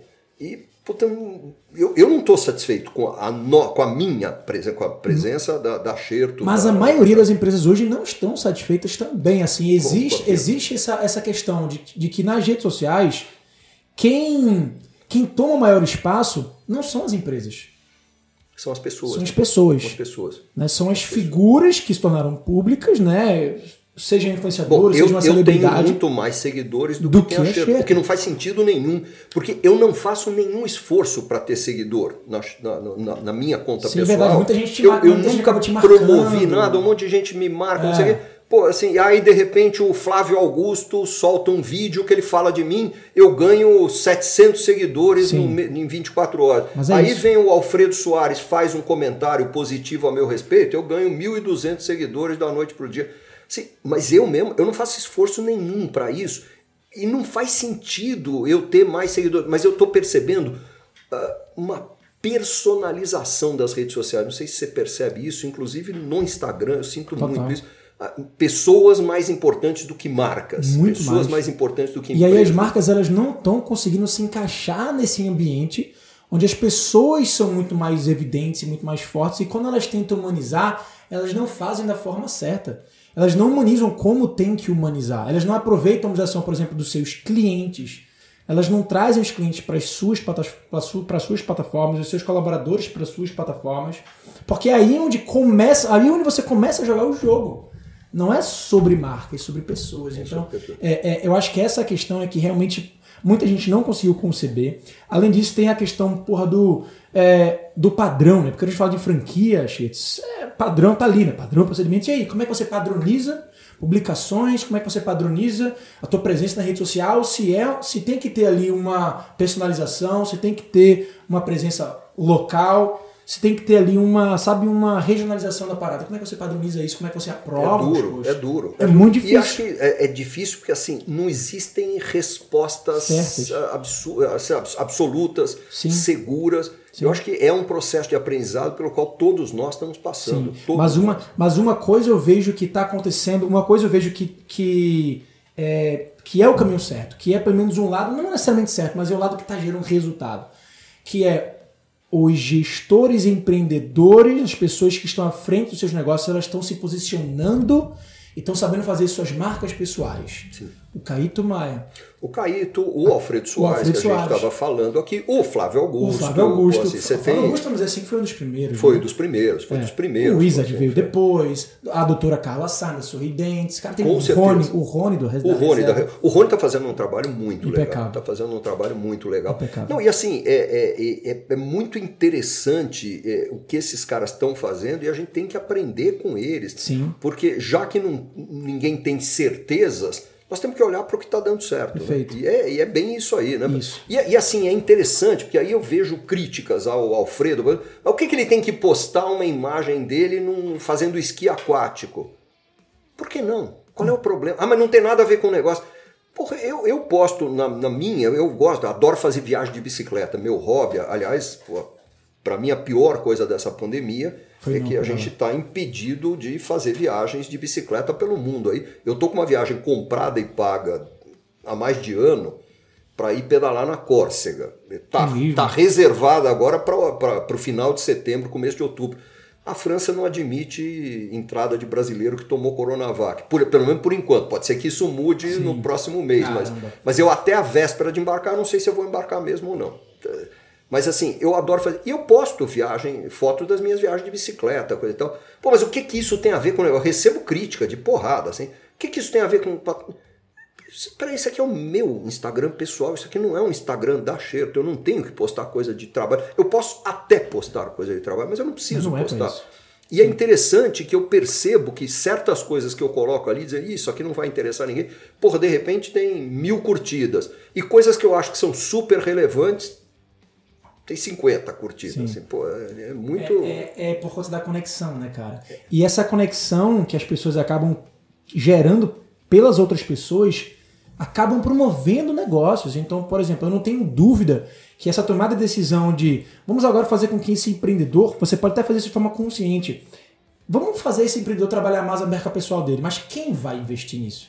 É a empresa. É a empresa que. Porque a empresa sabe que esse cara, trabalhando a marca pessoal dele, eventualmente vai gerar vai negócio. puxar negócio para a empresa. Vai muito. Vai puxar negócio para a Eu não empresa. tenho dúvida que o Rony, que o Alê, que o Flávio Augusto, de forma indireta, conseguiram gerar muitos negócios para as suas certeza. empresas, para Com suas, pras suas certeza. franquias, Com certeza. por conta das suas redes sociais. Com certeza. Não, primeira coisa que a gente tem que admitir, é Admitir. que nenhum deles é bobo, né? Sim, nenhum total. desses que você citou, não tem nenhum. Nenhum bobo. O, o cara, Pelo o- contrário. O cara, no- no- no- de bobo, o cara não tem nem o jeito de andar, né? Assim, É, é nada. verdade. tudo dele não mostra que o cara não é bobo. Nenhum desses caras é bobo. Então, se os caras estão fazendo, tem alguma razão. Sim. Né? Ah, tem gente, ah, é ego puro. Não, não não é, cara. Não é. Não é e a gente tem que aprender com esses bichos. E fora do Brasil tem uns caras sensacionais, cara. Sim. Tem algum. Eu, eu, uma coisa. Assim, coisa, coisas malucas que a gente vai fazendo na vida. cara. Quando começou a pandemia, quando começaram os lockdowns e coisa e tal, eu tive a impressão, eu tive o convencimento seguinte, que os negócios iam parar durante meses e meses, que a Xerto ia ficar sem nenhum cliente, que nós íamos ficar assim, sem nada para fazer. pro- me, pro me preparei para o cenário guerra assim, mesmo. ó. É, é, é, puta, não vai ter nenhum, não vai ter cliente, não vai ter projeto, não vai ter nada. Fundamental a gente arrumar coisa útil para fazer com o tempo da gente, porque senão você começa a pensar Doidice. besteira, começa a pensar besteira. Então, para todo mundo eu disse assim, gente, quem tiver sem trabalho e, e, pô, e teve um comecinho aí, por exemplo, franchise store, ficou sem venda de franquia, então os vendedores tinham, faz curso, faz curso online, faz curso online. Tem aqui ó, uma sugestão, passava sugestão de curso, vai, vai fazer curso online. E eu mesmo resolvi, é o seguinte, eu, 40 e tantos anos atrás, eu falava italiano mais ou menos bem. Eu, eu era advogado de um monte de empresas italianas que tinham um negócio no Brasil. Um belo dia eu resolvi estudar um pouco de italiano, fui para a Itália, fiquei oito semanas lá fazendo um curso intensivo. E eu cheguei a falar razoavelmente, não era absurdamente, não, não tinha um vocabulário super amplo, mas eu era fluente em italiano. E nesses 40 anos foi enferrujando, Sim. foi enferrujando. Começou a pandemia, eu falei, quer saber? Vou voltar a estudar italiano. Não tenho um cliente italiano, não tenho nenhum, assim, não penso em morar na Itália. Por que, que eu vou estudar italiano? Porque eu acho a língua maravilhosa, porque eu acho a literatura sensacional, porque eu gosto da cultura, eu gosto da culinária, eu gosto de tudo. Vou estudar italiano. Por quê? Porque sim. Então, Então resolvi e, e, ia ficando aquele plano que ia empurrando para frente. Aí o trabalho começou, começou, começou e pô, ia pegar fogo. Hoje eu trabalho muito mais do que trabalhava antes, né? E, e, e, alguma coisa eu estou fazendo errado, porque eu achei que depois de 60 anos de idade eu ia estar semi-aposentado. Eu trabalho muito mais do que eu trabalhava antes. Mas aí chegou no começo desse ano, eu falei, quer saber? Por que não fazer o curso de italiano? Por que não voltar a estudar italiano? Porque, ah, tô sem tempo. Tempo a gente arruma. É, verdade. Pô, então, pô, aí arrumei, arrumei primeiro um curso do qual eu não gostei, mas fiz, me matriculei um semestre inteiro, fiz então, já que estava matriculado, fiz. Era uma aula duas vezes por semana, mas aula em grupo, coisa e tal. Eu falei, cara, esse troço não está funcionando para mim, vou arrumar uma professora particular. Aí comecei a fuçar, fuçar, pedir indicações.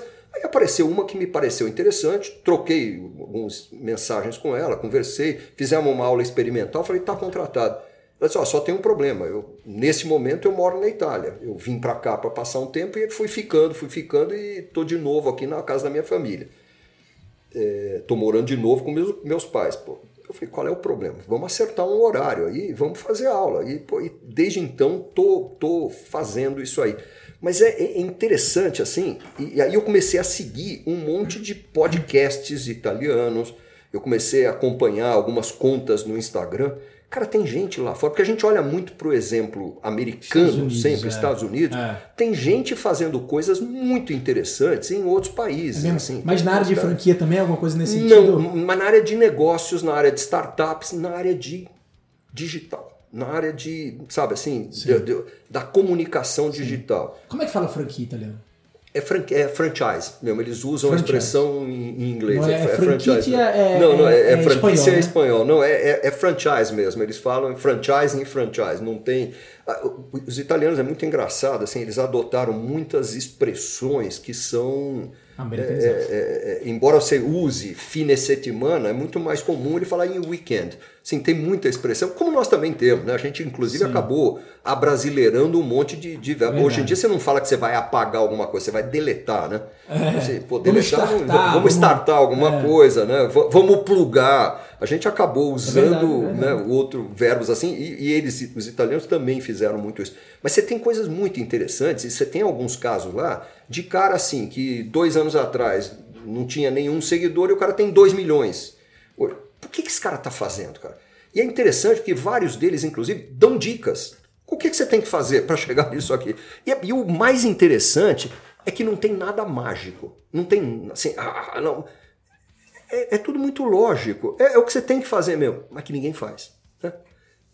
Por exemplo, hoje, um deles eu ainda estava vendo, ele disse: olha, para mim o que fez muita diferença é constância, é frequência. Eu todo dia posto um vídeo fazendo um comentário sobre alguma coisa do momento ali do mundo de negócio, do mundo de startup ou do mundo de tecnologia. Esse, esse é meu ambiente. Eu faço todos os dias. E ele faz. É um vídeo, ele com uma câmera, não tem nada, não tem. O som é muito bom, ele cuida muito do som. Assim, não tem. Atrás dele tem um monte de livro empilhado, ele está num escritóriozinho, deve ser o escritório na casa dele mesmo. E o cara, faz, e o cara tem 2 milhões de seguidores, pô.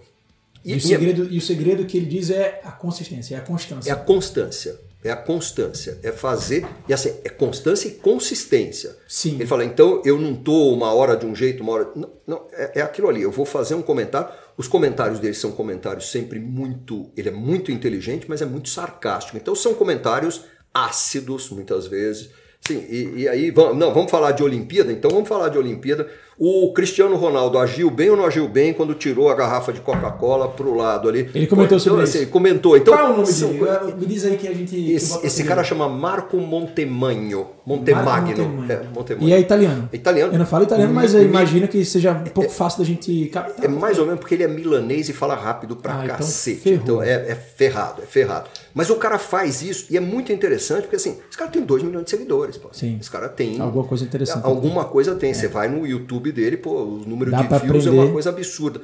Mas é muito interessante você ver o seguinte: tem bons exemplos para a gente olhar. O duro é saber escolher. Falta um pouco curadoria, né? Que é isso, assim.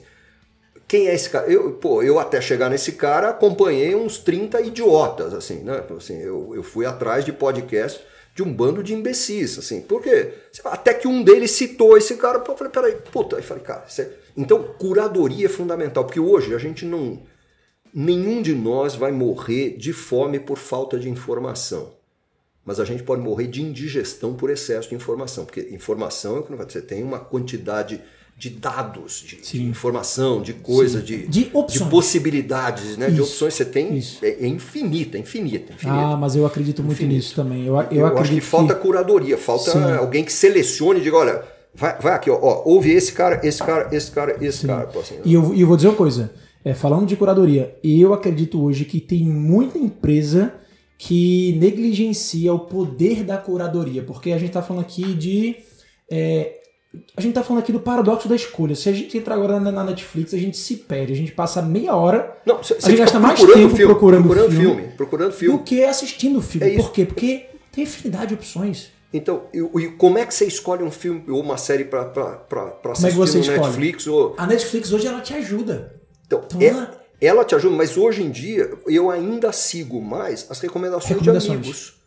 Cara, então é isso. De novo, é curadoria. Sim, Pô, se a Mônica me disser assiste essa série, confio na opinião dela, porra, eu vou assistir Não, essa perfeito. série. Mas, se ó, a fulana ou fulano me disser, pô, vale a pena assistir esse filme, eu vou assistir o filme. Pode até ser que eu não goste, mas 90% de chance de eu gostar. Perfeito. Assim, então eu acho que tem isso. Assim. Sim, mas imagina, imagina só o seguinte cenário. A gente chegando agora, eu, eu vim me hospedar no hotel que eu nunca tinha me hospedado e ninguém que eu conheço se hospedou aqui. Eu peguei o, rest... o, cardápio do restaurante, tinha umas três páginas. Eu queria tomar uma decisão rápida. Pelo amor eu de Deus. Eu odeio o cardápio do restaurante, que tem, que tem várias. É, pô, tem alguns aqui que não vou nem falar o nome, parece uma bíblia, né? Mas assim, cadê a curadoria do cardápio? Cadê o top 3?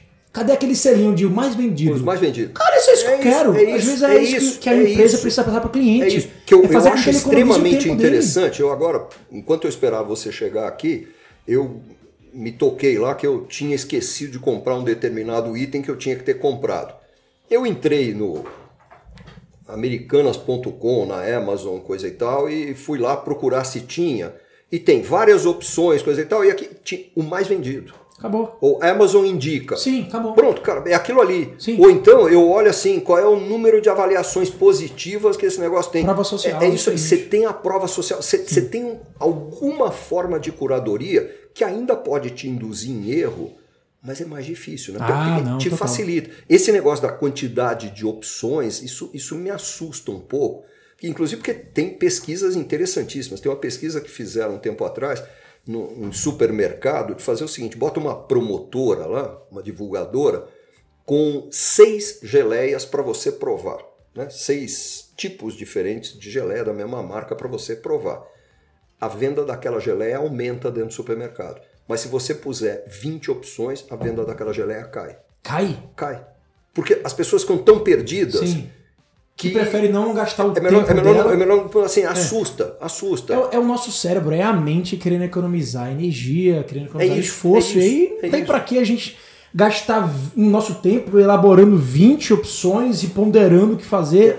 A gente quer decisão rápida. Nós temos que lembrar o seguinte: o nosso organismo foi feito para economizar energia, energia, porque o nosso organismo é o mesmo Sim. há milênios. Sim. Né? Então, numa época, nosso, o ser humano foi criado numa época em que alimento não era, é, é, era abundante, era escasso, Isso. abrigo era escasso. Sim. Havia um monte de predadores, então é, a gente foi feito para economizar energia. E o nosso cérebro consome, para funcionar no básico, sem esforçar, algo entre 20% e 25% das calorias diárias que a gente consome. Não sei se você sabia disso. Sabia. O cérebro tem aí. Até dormindo, um, né? Um pezinho né, minúsculo, se você pensar proporção. O, o, cérebro deve corresponder aí a 2% do peso do corpo, ou 1% do peso do corpo. Verdade. E, no entanto, ele consome 25% da energia que a gente ingere, né? Pô, então, cara, ele é feito para economizar, ele precisa economizar. Então, se você começar a jogar muita coisa, o cara desliga. Se você liga uma Netflix e tem lá 4 mil filmes para você assistir, Ferrou. cara, eu acho que é mais fácil desligar Sim. do que assistir. O, o, sabe, Não, é, é, é, simplesmente isso. Então, assim, acho que ajuda. E você tem razão, as empresas falham muito nisso. O que, ah, e é simples, Xerto, é top 10. É só isso. Ou então o um selinho de o mais vendido. Só isso, cara. A, a, Netflix adotou, ela, ela sabia disso, ela, sab, ela começou a entender que as pessoas gastavam muito tempo na, navegando, Aí pesquisando. ela tem as recomendações, com base Além no que você das recomendações, ela, ela, ela criou o top 10 Brasil. Top 10, o que está sendo assistido essa semana no Brasil. Top 10 capô. eu sou muito induzido, Induzido por isso aí. por isso. E eu acredito que a maioria das pessoas também, né? Eu, É eu situação sigo normal. muito de recomendação de amigos, Sim. que assim. Mas é, é muito interessante porque as empresas usam um pouco isso. Nós estamos falando de Netflix, estamos falando, mas isso podia ser feito por qualquer Pela de barraquinha nós. ali de baixo, cara. O hot dog, em vez de apresentar, tem 20 opções, tem 20. Agora, mostra ali qual é o, o, sei lá, o mais vendido, ou o primeiro, ou o segundo, o terceiro. Os É três mais vendidos, os três sabores da semana. né? É- é- essa coisa é muito interessante. E assim, faltam, falta muito, acho que a todos nós, eu, eu ponho, eu enfio a carapuça até aqui, nos colocarmos no lugar do cliente. No- no- sabe, é um negócio Do chamado cliente, no empatia. caso do, do empresário. do, do usuário, do empresário. Sim. Não, E assim, o, o empresário se colocar no lugar daquele cara que está consultando Ah, a sim, rede social. perfeito, É, é a gente conseguir se colocar no lugar do outro. Assim, quando você é consumidor, quando você é consumidor de informação, quando você é consumidor de filme ou consumidor de cachorro quente, como é que você gosta que seja? Você assim, puta, então que tal fazer isso pelos outros também? né? Porque é muito provável que outras pessoas gostem da mesma coisa que você. O- Uma coisa muito interessante que esse, esse italiano fala, que é óbvio, de novo, ele, ele não fala nada assim, fora da caixa. Ele diz o seguinte: é impossível se agradar a todo mundo. É impossível. Então tem um monte de gente que acha o que eu falo, um monte de cagada. Não é para esses caras que eu estou me dirigindo. Eu estou me dirigindo para aqueles que gostam do que eu falo, gostam do, do meu approach. Tem cara que me acha muito agressivo. Pô, vai, vai assistir outro, pô, vai ouvir outro, cara. Eu não vou deixar de ser agressivo para agradar esse cara, porque eu deixo de agradar os caras que me assistem porque eu sou agressivo, cara. Então tem um pouco isso da gente Ah, também total. ter esse negócio, essa necessidade de ser gostado por todo Não mundo, precisa. de ser aceito por todo mundo, né? de agradar todo mundo. Eu costumo dizer, eu tenho dito aqui dentro, inclusive, assim, eu, eu não vim ao mundo para ser querido, eu vim ao mundo para ser respeitado, cara. Assim, se, se gostar ou não gostar, eu sou do jeito que eu sou. Assim, a vantagem comigo que você tem é o seguinte: não estou enganando nada. Ah. What you see is what you get. Quer dizer, pô, assim, sabe, essa coisa. Então, Sim, eu, eu sou do jeito que eu sou, eu não sou politicamente correto, eu não tomo cuidado com as palavras, eu falo palavrão quando eu acho que eu tenho que falar, ou às vezes falo sem Mas eu, perceber. eu não conheço ninguém que não tem uma admiração completa e tremenda por você, pela figura que você é, pelo empreendedor que você é, pelo líder que você é, pela referência que você é, né? É, você tem gente que me acha agressivo para burro, e eu sou. Tem gente que me acha é, é, é, é, muito competitivo, eu sou. Sim. Assim, então, é, faz parte. assim, não adianta, eu, eu não vou. Uma personalidade empreendedora. Eu acho que tem uma vantagem de ficar mais velho, cara. Eu acho que existem poucas vantagens em ser mais velho. Existem muito poucas, né? Você tem, por exemplo, você paga meia no cinema, pode estacionar em vaga de idoso, não pega fila para entrar no avião, tudo bem, tá? Isso. Mas tirando essas, Ah. existem muito poucas outras, existem muitas desvantagens em ficar velho. Mas uma grande vantagem, cara, é que a gente, depois de uma certa idade, eu diria para você, para mim começou aos 55 mais ou menos, passa a apertar o botão do.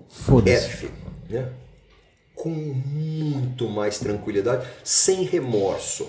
Acho que o grande aprendizado da, da, da, da idade mais madura para mim foi aprender a dizer não. Não, não, não, não tô afim, não. Não, não vou a esse evento. Mi- Minha mulher que tem uma frase que eu acho maravilhosa. Ela diz, sabe aquele evento que você vai porque você não pode deixar de ir? Uhum. Aí quando você chega lá, você descobre que você podia ter deixado de ir. Porra, a maior parte é assim, cara. Sim, verdade. Assim, é, se você não tá afim de ir, não vai. Se você não tá com vontade, não vai. Se você acha que aquilo não vai te agregar, não faça. Assim, é- acho que dizer não foi uma sabedoria, um, um um ganho da sabedoria. É, apertar o botão né, foi um ganho.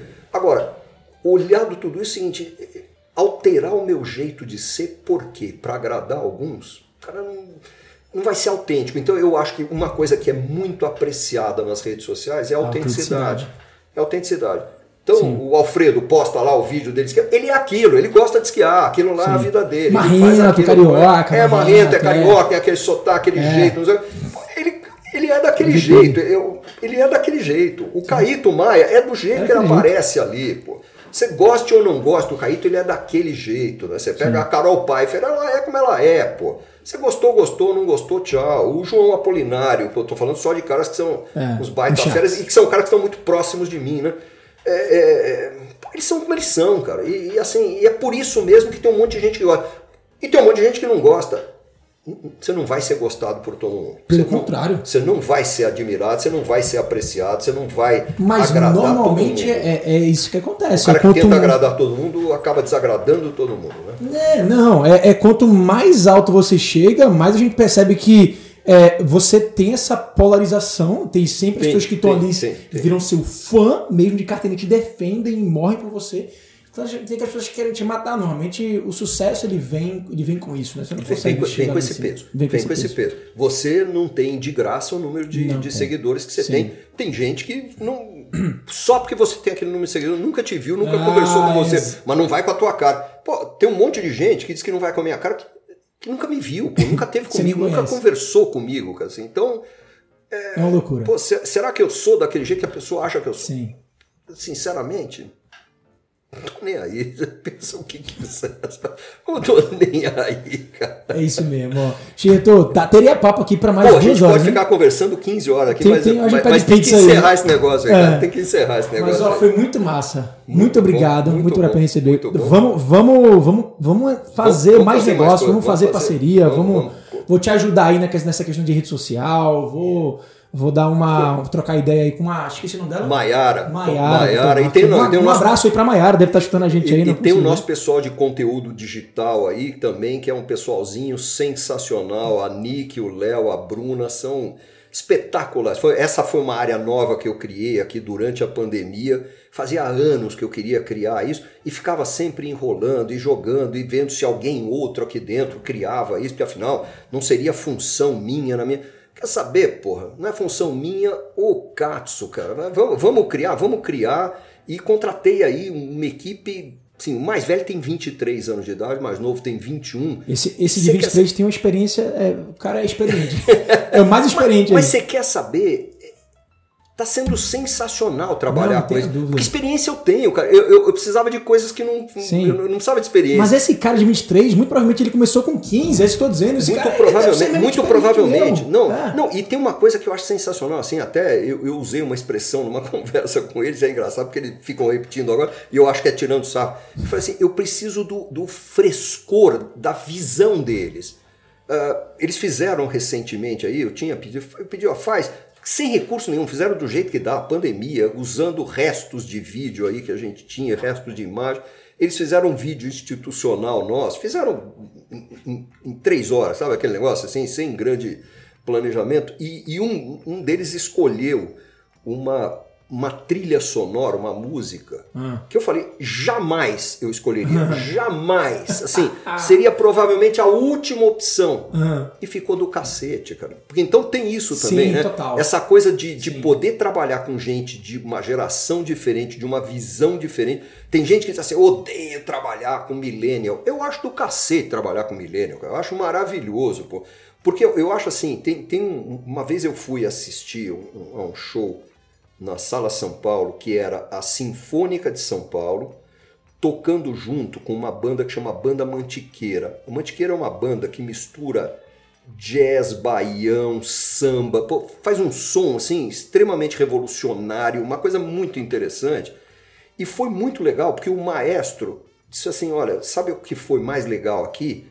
É que o pessoal da banda Mantiqueira aprendeu a ter disciplina com a gente, porque a gente segue partitura. Eles improvisam tudo e a gente segue partitura. Então eles aprenderam a ter disciplina e nós aprendemos a improvisar. Então, porra, a junção dos dois ficou um negócio do cacete. Melhor um aprendeu com o outro. Melhor do que os dois separados Sim. e melhor do que cada um querendo impor sobre o outro a sua visão. Na verdade, o que eles fizeram? Fizeram um blend, que é o que eu tenho feito. Eu tenho trabalhado muito próximo dessa equipe nossa de conteúdo digital, tenho procurado, né? Com toda a pandemia, tudo, a gente faz tudo muito mais à distância do que presencialmente. E eu estou estimulando e estou dando corda, assim, eles vêm com ideias malucas. Puta, não tem ideia maluca, cara. Vamos fazer. É isso o pior que pode acontecer é não dar certo. Não deu certo, volta atrás, cara. Não tem compromisso com erro. O- a minha análise sempre tem sido, quando vamos fazer algum negócio, é o seguinte: tá bom, se der tudo errado, qual é o tamanho do estrago? Se for um tamanho do estrago que não é tão estrago assim, dá pra aguentar, faz, cara. Faz. E normalmente, quanto mais. Quanto, normalmente, isso aconteceu comigo, tá? Também. Eu trouxe para dentro da minha equipe eh, gente muito jovem também para lidar com redes sociais e com a produção de conteúdo, muito mais jovem que eu. É, e eu, no, a princípio, eu fui reticente. Eu fiz, não, velho. Isso aí eu não faço, não. Isso. Mas normalmente essa é a minha reação. Sempre que eu faço uma reação, não, isso aí, aí eu paro, me vigio e falo, caramba, peraí, você me sugeriu isso. E eu tenho algum bloqueio. Isso foi. Cara, esse é um bloqueio cultural. Eu tenho que tirar isso aqui, porque se eu conseguir inibir, tirar isso de mim, e eu entrar dentro desse universo, dentro do seu universo, o potencial disso aqui virar algo é imenso, é imenso. É imenso, é imenso, porque se pegar a energia, a vontade de arriscar, a Isso. falta de medo Isso, dessa molecada e juntar com a experiência que a gente Total. tem, com o tempo de janela, com os contatos, com o networking que a gente. Então, aí eles vêm propor um negócio. A gente pensa, só que a gente precisava aqui arrumar três franqueadores que falassem sobre isso, isso e isso. Networking eu tenho, cara. É passar a mão no telefone, você toparia dar uma entrevista falando disso, falando disso, falando disso? Pô, isso eu consigo. As ideias vêm muita coisa deles. Sim. Pô, assim, é sensacional. E assim, é, e, e, também tem coisa. Outro dia eu estava no meio de uma reunião, eu falei, quer saber? Precisamos incluir um módulo a mais na Franchise University Online. Pô, tem um módulo aí, precisamos falar de LGPD. Não tem nada falando. Já enquanto estava na reunião já mandei uma mensagem tal, já já tá hoje estavam gravando já o tal, do, o tal do módulo assim eu falei isso sexta-feira hoje já estão gravando. Mentalidade de startup. porque assim papá é mentalidade é de startup. E assim e põe no ar põe, põe MVP, né? Assim, Vamos pôr, depois a gente ajusta, depois a gente otimiza. Depois ajusta. É. Depois ajusta. É, é melhor fazer isso. de novo. Que era aquilo que a gente estava falando antes de começar, né? Do gerúndio. Esquece o gerúndio. gerúndio esquece o gerúndio. E aquela frase que eu, antes da gente começar também, eu te citei aqui, o Nizam Guanais, que diz que é melhor aproximadamente agora do que exatamente nunca, né? Se você ficar esperando tá redondinho, tá certinho, você vai ficar esperando o resto da vida. Bota no ar, depois arruma, cara. Sim. Depois arruma. Muito bom. Xerto, foi muito fera. Ó, oh, que legal foi um demais. prazer enorme, cara. Foi uma maravilha. Ó, eu, eu acho muito. Acho que vai ser raro aí, se tiver alguém que tá assistindo a gente aqui agora, não te conheça e não, não te siga. Mas assim, caso alguém não te siga, qual é o teu Instagram, qual é o teu é Facebook? É Marcelo Xerto, tudo junto. Tá, te acha é, fácil. Basicamente por aí. O da Xerto é Xerto Consultoria, tem a Franchise Store também, tudo junto. Legal. E tem projeto novo vindo, tem podcast que você vai lançar, tem, tem podcast que a gente vai lançar, tem um monte Massa. de vídeo para colocar no ar. Massa. Contratamos agora uma agência de comunicação que vai nos ajudar a melhorar o visual dos materiais e coisa e tal. Show de e, bola. pô, assim, que as pessoas se preparem para ver coisas diferentes, coisas novas. Boa. Se vão dar certo ou não, cara, puta, nós vamos descobrir depois. O bom é arriscar, vamos arriscar, né? Vamos, vamos se arriscar, jogar. Vamos arriscar, vamos brincar um pouco. É isso aí, velho. Valeu, Xerto. Gente, ficamos então aqui, ó, no final desse episódio. Quanto tempo passou, Lucas? Estouramos pra cacete o tempo, né? Uma hora e 53 minutos. Uma hora e 53 minutos. Nós só, só, só dobramos. Você vai ter que editar muito isso. Dobramos a meta. Não, pior que ele vai cruzinho, ó. Se você ficou até o final, cara, meus parabéns para você, você foi um guerreiro. Curte aí, velho, compartilha com a turma. Te encontro no próximo Franquia Cast. Um grande abraço, até mais. Cara, você vai ter que editar muita. Não sei se é você que edita, acho que não, né? Alguém vai ter que. Esse é meu pra editar, né, Lucas? É, Esse aqui é um podcast todo editar. Boa. Porque foi um dos melhores podcasts que a gente fez até agora. Foi mesmo? Que massa. Olha aí, Pô, mas, mas, ficou, mas ficou comprido pra cacete, né? Pô, é, mas ó. Ninguém assiste aqui isso. Aqui tem 15 minutos mais ou menos da conversa de vocês antes da gente ah. começar, Então, de oficial é uma hora e trinta. Uma hora e meia, uma hora e quarenta. Puta, é coisa pra cacete. E passa rápido, não sente fome. É coisa, é coisa pra cacete, cara.